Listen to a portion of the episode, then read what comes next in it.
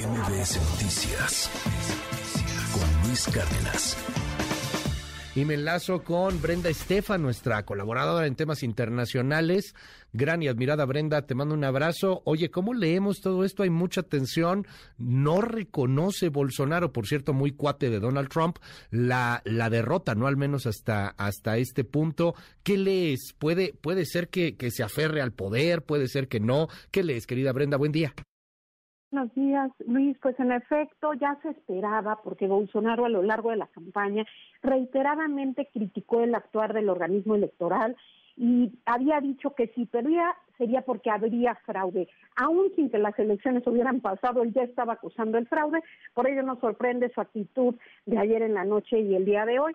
Es difícil saber eh, qué sucederá en las próximas horas, sobre todo porque sus grandes aliados están reconociendo el triunfo de Lula da Silva, algo que también lo mencionabas, los gobiernos de diferentes países, no solo los de em, filiación de izquierda, sino en general muchas eh, democracias occidentales, el presidente de Francia desde ayer en la noche, el presidente Biden, el primer ministro Trudeau, eh, y esto me parece tiene que ver con la pésima relación que ha tenido Brasil con el mundo a lo largo del mandato de Bolsonaro, estos cuatro años eh, de mandato, que han tenido eh, un resultado bastante catastrófico, más millones de brasileños en pobreza, un negacionismo de la pandemia, 700 mil muertes por COVID-19 y pues una corrupción omnipresente y a pesar de eso, pues esta enorme polarización.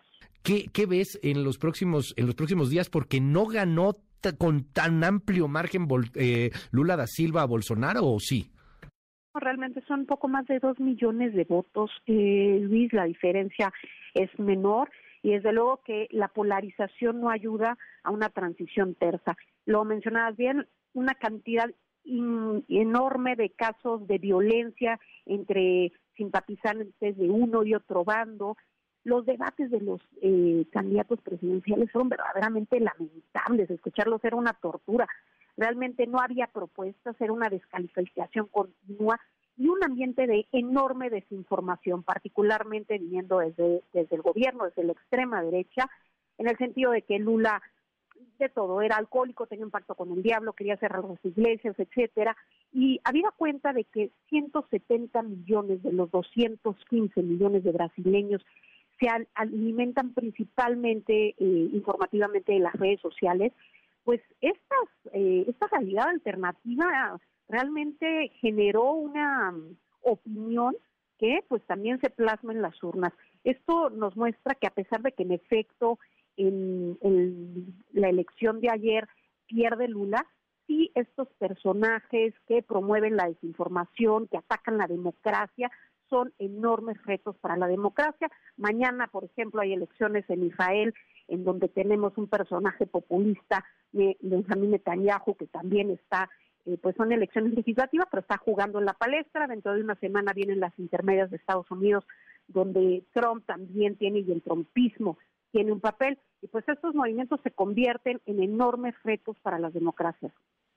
Te aprecio mucho, querida Brenda, por estos minutos aquí en MBS y bueno, pues vamos a estar muy atentos a ver qué es lo que sucede en los próximos en los próximos días, a ver qué pasa hoy, si hay alguna declaración del mismo Bolsonaro y estaremos eh, analizándolo y comentándolo si nos das oportunidad. Te mando un abrazo. Claro que sí, Luis, estamos en comunicación. Un abrazo de regreso. MBS Noticias con Luis Cárdenas.